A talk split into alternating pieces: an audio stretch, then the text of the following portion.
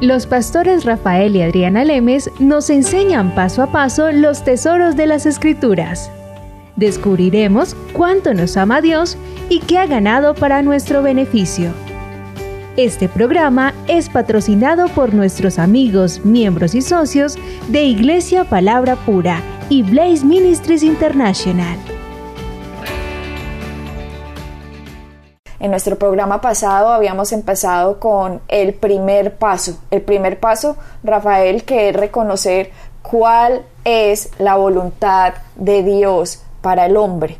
¿Cuál es la voluntad de Dios? ¿Por qué el primer paso? Debido a que si el hombre no sabe o es tiene incredulidad o dudas de cuál es la voluntad de Dios para él, la gracia no se va a poder manifestar en la vida. La gracia de que el favor de Dios, la bendición de Dios, la sanidad de Dios, la prosperidad de Dios, la alegría de Dios, la paz de Dios, aunque Dios ya la haya provisto, aunque eso sea para el hombre, si el hombre no la cree o si tiene mezclada teoría, si tiene mezclada doctrina, si tiene mezclada enseñanzas de que Dios a veces me quiere con cáncer, pero a veces me quiere sanar, que a veces Dios quiere a unos ricos, pero quiere a otros pobres, que Dios quiere que unos sean fracasados y que Dios quiere que otros sean exitosos. Si esa es la idea que tiene de Dios por las enseñanzas que le ha dado el hombre, si tiene esa idea, va a estar en completa incredulidad para recibir por la fe lo que la gracia ha dado y por lo tanto estas promesas y estas bendiciones no se pueden manifestar en la vida del ser humano, por más de que diga yo creo en Cristo. Porque el hecho de que diga que yo creo en Cristo, pero no cree lo que Cristo dio, entonces simplemente está parando, obstruyendo completamente lo que por gracia fue dado. Exactamente, y así eso, eso está, eh, se ve en la vida de la gente cuando al no entender exactamente cuál es la voluntad de Dios, qué es lo que está escrito para nosotros, qué es lo que Dios quiere para nuestras vidas, es muy difícil el, querer o el orar de cierta forma, no sabiendo si realmente Dios lo quiere para mi vida o Él me lo va a dar o Él me lo va a quitar. Entonces, por eso el, ser humano o el, el, cristiano en este caso se siente como confundido y realmente nunca sabe exactamente cómo orar o cómo debe hacer las cosas, o qué es lo que debe creer, porque la confusión que la, iglesia realmente ha creado en la gente al no explicar las, las escrituras claramente y definir de acuerdo a las escrituras cuál es la voluntad de Dios, qué es lo que Dios quiere para mi vida, cuál es el proceso para obtenerla, sino básicamente ponen todo en la misma olla, ¿verdad? Y le dan un montón de vueltas y la gente se queda exactamente, bueno, pues entonces Dios quiere esto para mí, pero si oro, a lo mejor me lo quita. Y si pero me lo quita, porque me lo va a dar. Y entonces cuando uno tiene esa confusión, básicamente uno vive la vida simplemente esperando a que las cosas pasen. Sí, como a ver qué va a pasar. A ver qué va a pasar, exactamente. ¿Por qué? Porque no tenemos claramente cuál es la voluntad de Dios. Entonces, eso para el cristiano es el paso primordial. Antes de empezar a caminar, básicamente, necesitamos entender qué es lo que Dios quiere para mí. Tenemos que entender que Dios quiere que prosperemos a, todos a todos los niveles de la vida. Dios nos quiere sanos. Dios quiere que tengamos buenos trabajos, que tengamos buenas familias. Dios siempre quiere lo mejor para nosotros. Ahora, si de esa forma de pensar también pensamos de que no, pero Dios nos va a enfermar, o que Dios no nos quiere, no nos quiere dar esto, o que Dios nos quiere pobre, o que Dios no nos quiere prósperos, entonces ahí es donde está la confusión.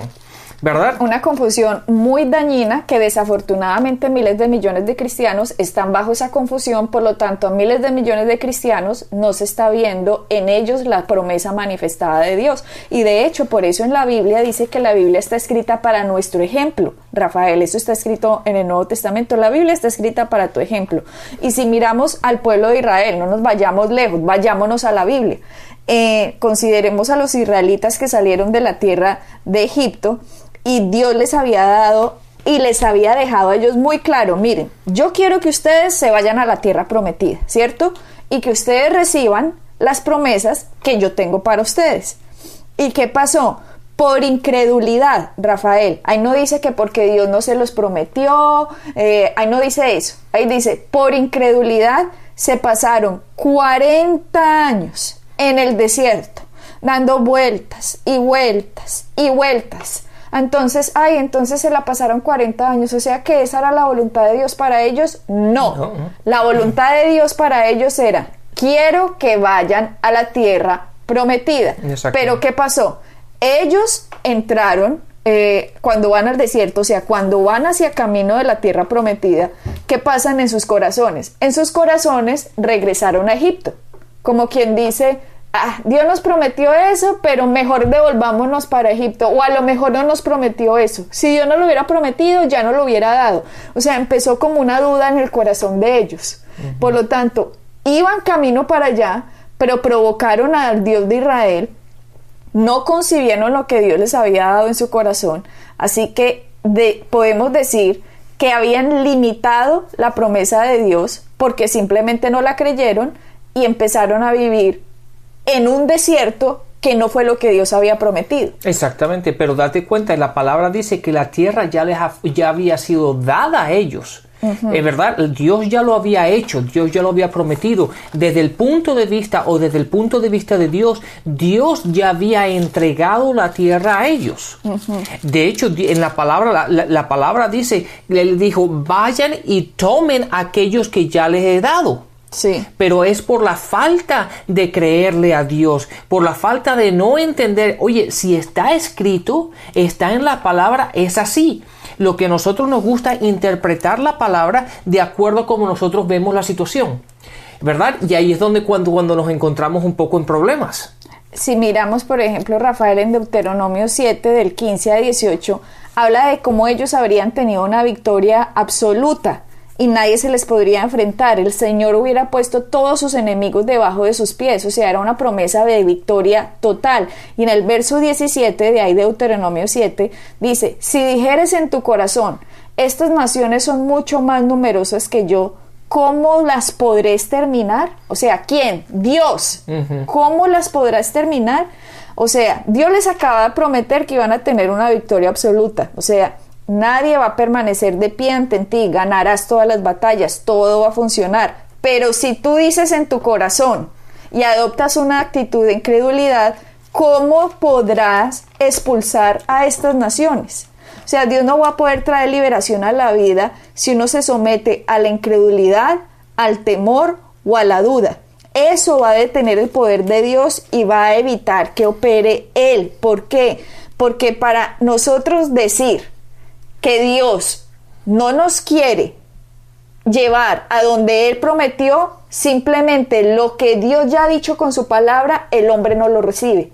Y como el hombre no recibe lo que Dios ya prometió, está diciendo primero que Dios es un mentiroso. ¿Ok? Por lo tanto, yo voy a irme en mis fuerzas a ver qué logro hacer. Y cuando me voy en mis fuerzas, simplemente no voy a alcanzar ninguna victoria. Porque en mis fuerzas yo no puedo ganar. La única forma de yo ganar es cuando me voy con el respaldo de Dios, con lo que Dios ha dicho. Entonces comparemos al pueblo de Israel, Rafael, con los cristianos hoy en día. Dios nos ha dicho, si miramos primera de Pedro o si vemos en Corintios, donde dice, Jesucristo por sus llagas nos ha sanado cuando vemos que Jesucristo se hizo pobre para que fuéramos enriquecidos. Esas son promesas, así como Dios le prometió a Israel que podían entrar a la tierra prometida, Dios al cristiano ahora le promete, yo a ti ya te he dado la sanidad y yo a ti también te he dado la prosperidad, pero el cristiano empieza a decir, no, este desierto está muy grande, esto está horrible, la situación económica, yo me estoy viendo enfermo, o sea, están poniendo las circunstancias, los desiertos, por encima de la palabra de Dios. O sea, están diciendo, esto que yo estoy viviendo es más real que lo que Dios, es lo que Dios ha hablado.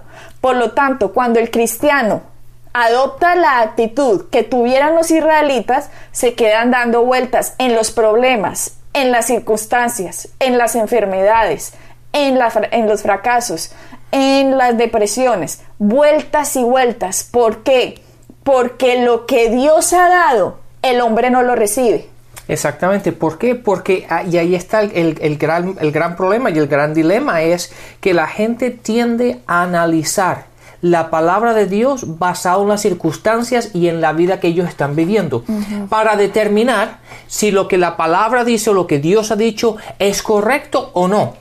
Entonces ahí es cuando nosotros bajamos la palabra de Dios a nuestro mundo natural, ¿verdad? Y lo comparamos natural con natural o nuestra vida diaria, lo comparamos con la palabra de Dios para ver si la palabra de Dios es verdad o no cuando tendría que ser completamente lo opuesto, ¿verdad? La vida natural, lo que nosotros vivimos diariamente, es, se puede cambiar de acuerdo a la palabra, no al revés. Pero la gente está entrenada al revés en este caso, ¿verdad? Siempre tratamos de analizar la palabra y ver, la, esta palabra, esta, esta, esta promesa, encaja con nuestra vida, la podemos ajustar o la podemos, la podemos cambiar. Si decimos que sí, ok, bien, pero si vemos que hay algo que, si hay alguna, ah, algo que es opuesto, ¿verdad? O que Dios nos, da, nos ha prometido algo, pero no lo estamos viviendo, generalmente tratamos de justificarnos, por lo cual la palabra de Dios no va a funcionar. Sí, porque esto se trata de una batalla. El pueblo de Israel en medio del desierto tenía que haber adoptado la actitud de Josué y Caleb.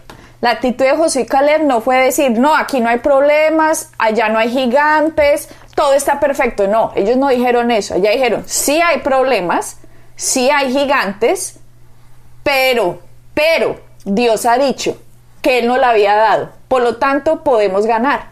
Si el cristiano hoy en día dice, sí hay problemas, sí hay enfermedades, sí hay fracasos, sí hay escasez, pero, pero Dios ha dicho que por Jesucristo, por su llaga fuimos sanados. Pero Dios ha dicho que Él se hizo pobre para que fuéramos enriquecidos. Pero Dios ha dicho que con Él somos más que vencedores. Pero Dios ha dicho que más grande es el que está en mí que el que está en el mundo. Pero Dios ha dicho, si el cristiano hace eso y dice, pero Dios ha dicho, cuando toma la actitud del cristiano en medio de la crisis, en medio del problema, tomar la actitud de, pero Dios ha dicho, es ahí cuando hace el segundo paso.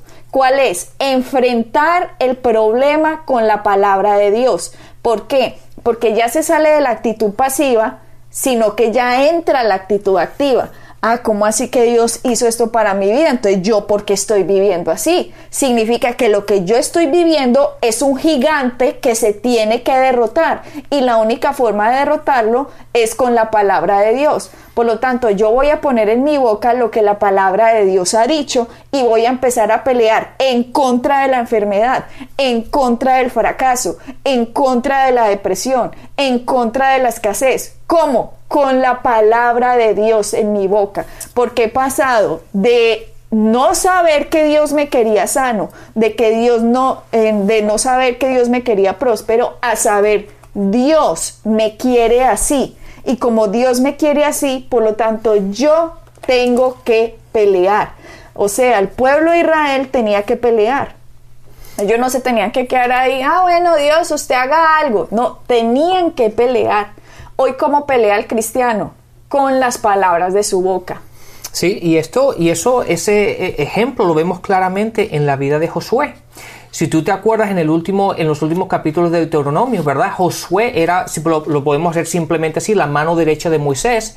En los últimos capítulos de Deuteronomio, a, Moisés muere, ahora Josué se queda a cargo ¿verdad? De todo ese gentío. Y date cuenta que él ha estado 40 años en el desierto, él ha visto cómo toda esa gente se ha ido muriendo uno detrás del otro, ¿verdad? La nueva generación está ahora con él, pero él ha visto que por 40 años no han podido obtener aquella promesa que Dios les dio hace muchos años y que toda esta gente se ha ido muriendo y muriendo y muriendo. Imagínate lo que es todos los días estar enterrando a tus amigos, a tus vecinos, a tu familia, a tus primos y año tras año tras año. Ahora él se queda al frente y, Dios le dice a él, ahora Dios en vez de hablarle por medio de Moisés, porque Moisés, murió, ahora Dios le habla directamente a él y le dice, ahora lleva a mi gente a la tierra prometida. Pero ¿qué es lo que ha visto a él? Él ha visto durante toda su vida no obtener la promesa. Él ha visto como toda la gente se ha muerto. Sí, él ha visto la provisión de Dios, como Dios los ha cuidado, como Dios ha provisto la comida, etcétera, etcétera. Pero ahora Dios le dice, lleva a mi gente a la tierra prometida. Y entonces en el versículo 5, 6, 7, 8 y 9 de primer, en el primer capítulo de Josué, Dios le da las instrucciones a él. Y date cuenta que en el versículo 6 dice, fuerte esfuérzate y sé valiente. En el versículo 7 dice, solamente esfuérzate y sé valiente. En el versículo 8 dice, nunca se apartará de tu boca este libro. ¿Verdad? Entonces le está dando, ¿por qué? Porque si él no sigue las instrucciones, si él no tiene cuidado de lo que Dios le dijo, él puede fracasar otra vez. ¿verdad? Y eso es lo que le pasa a la gente. ¿Por qué? Porque él se iba a tener que enfrentar a situaciones en las cuales iban a negar aquello que él podía hacer con sus propias fuerzas. Por eso él tenía que depender completamente en Dios, sabiendo de que si Dios lo dijo, él lo iba a hacer. Cuando nosotros entendemos, Rafael, lo que, ha que lo que Dios ha dicho es la verdad y va a pasar si el hombre se pone de acuerdo con Dios, tendríamos una actitud más agresiva a aprender la palabra de Dios para decirla en cada circunstancia, porque la fe solo se apropia de lo que ya Dios ha provisto por gracia. Claro. Si Dios no lo ha provisto, la fe no lo puede, no lo podría obtener. Exactamente. Pero si Dios ya lo, lo, lo, lo proveyó, la fe lo puede obtener. Por eso nos podemos ir a pasajes como Marcos 11 de 22, que es Jesús hablando, que dice Jesús, tened fe en Dios, porque de cierto os digo, que cualquiera que dijere a este monte, ¿qué es ese monte al que Jesús se refiere? A este problema, a esta enfermedad, a este fracaso, a esta escasez, a este problema familiar, a este odio, a esta falta de perdón, a esta lo que sea. La actitud que, lo que sea, el problema que sea. Exactamente, básicamente todo aquello que te quita la paz. Exactamente, dice Jesús, cualquiera que le dijera a este monte, ya dijimos, este problema, este gigante atravesado, quítate y échate en el mar Ojo que Jesús está diciendo cualquiera que dijere. Ahí no está diciendo cuando Dios diga. No, ahí está diciendo tenga fe en Dios. O sea, primero sepa lo que Dios dio. Ahora, cuando usted lo sepa, dígale usted, Pepito y Sutanita, usted dígale, quítese y échese en el mar. O sea, largo de aquí, fuera de aquí. No lo recibo, no lo quiero, salga. Dice, y no dudare en su corazón, sino que creyere que será hecho lo que dice, lo que diga será hecho. Por cuanto os digo que todo lo que pidieres orando, creed que lo recibiste y os vendrá.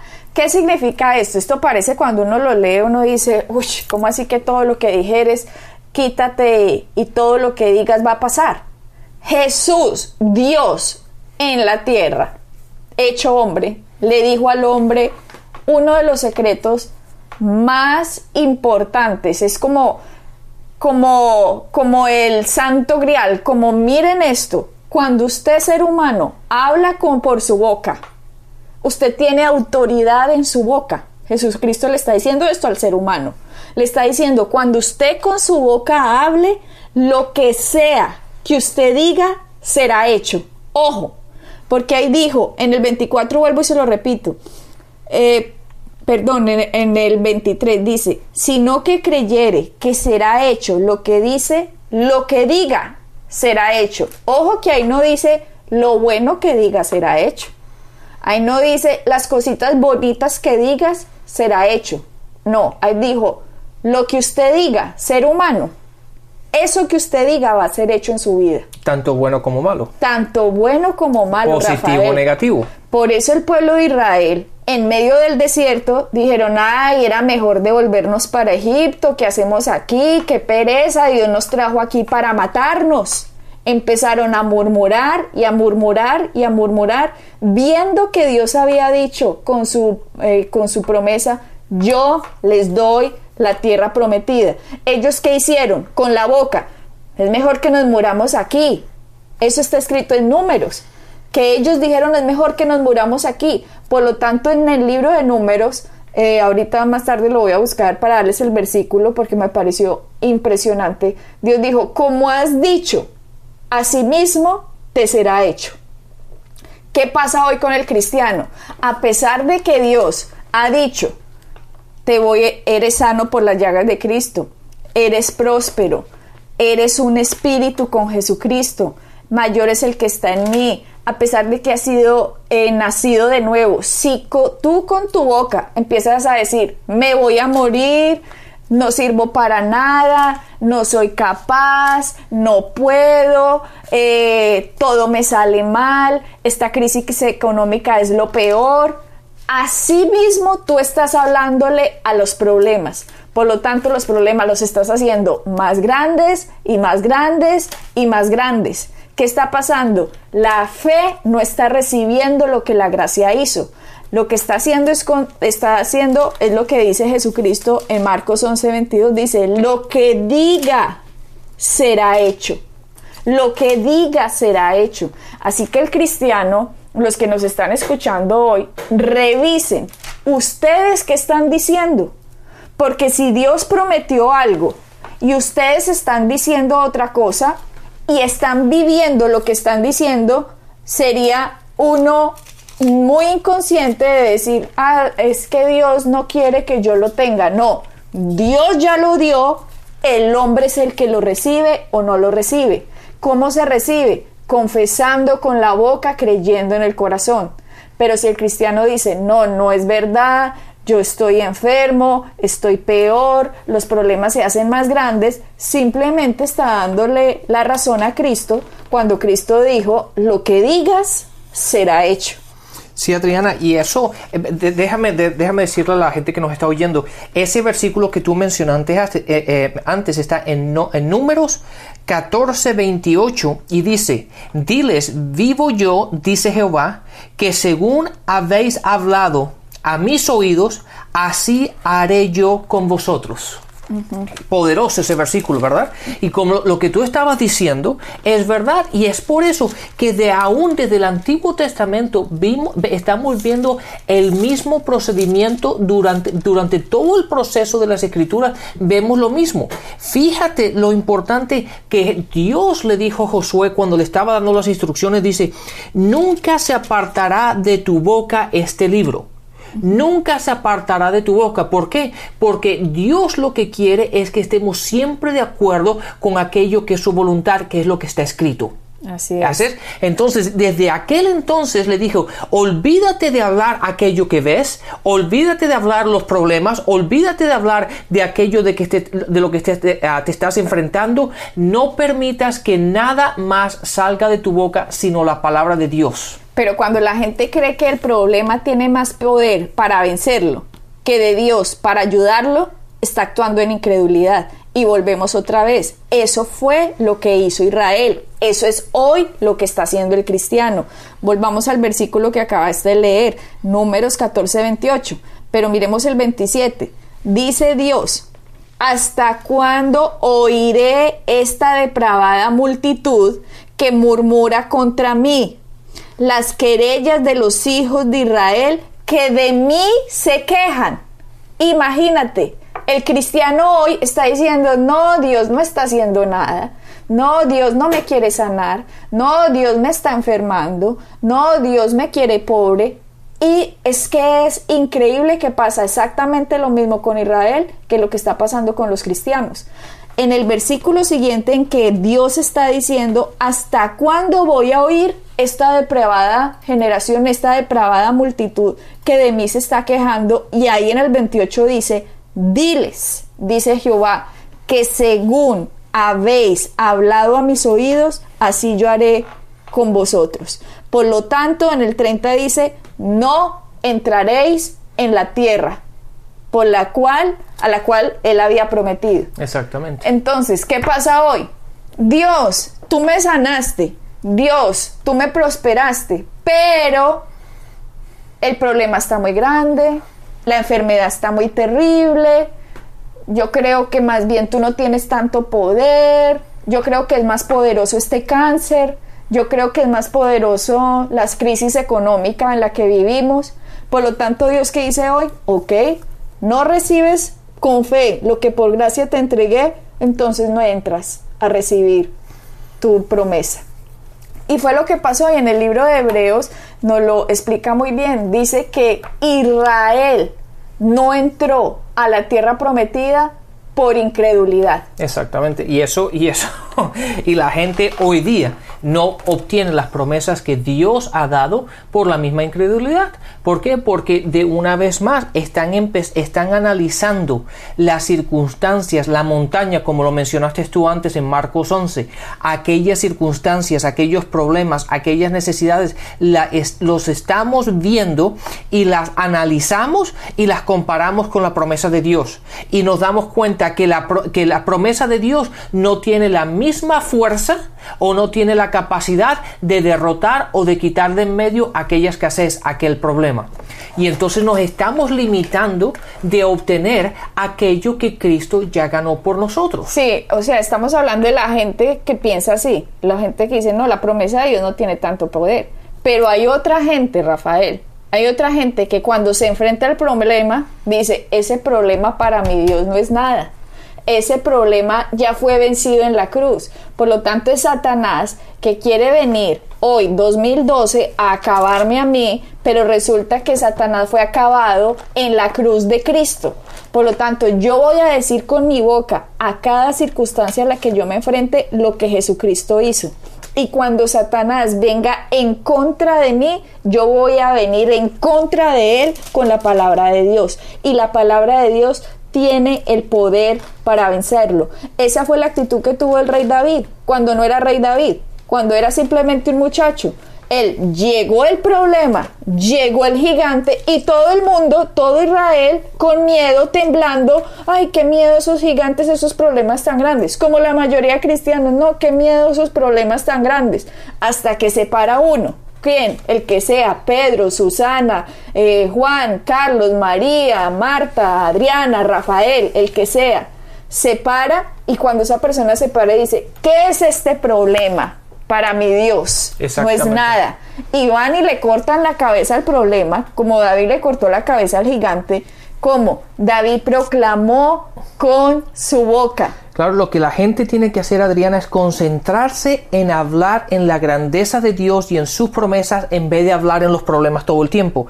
Si se concentran en Dios, lo que hacen es magnificar a Dios y minimizar el problema. La gente lo hace al contrario, se la pasa hablando del problema y lo que hace es agrandar el problema y cuando vies la hora de orar, el problema es tan grande y su Dios es tan pequeño que piensan que Dios no es capaz de hacer nada pero menos mal esperamos que con estos programas que estamos teniendo tú puedas entender la voluntad de Dios es buena, agradable y perfecta.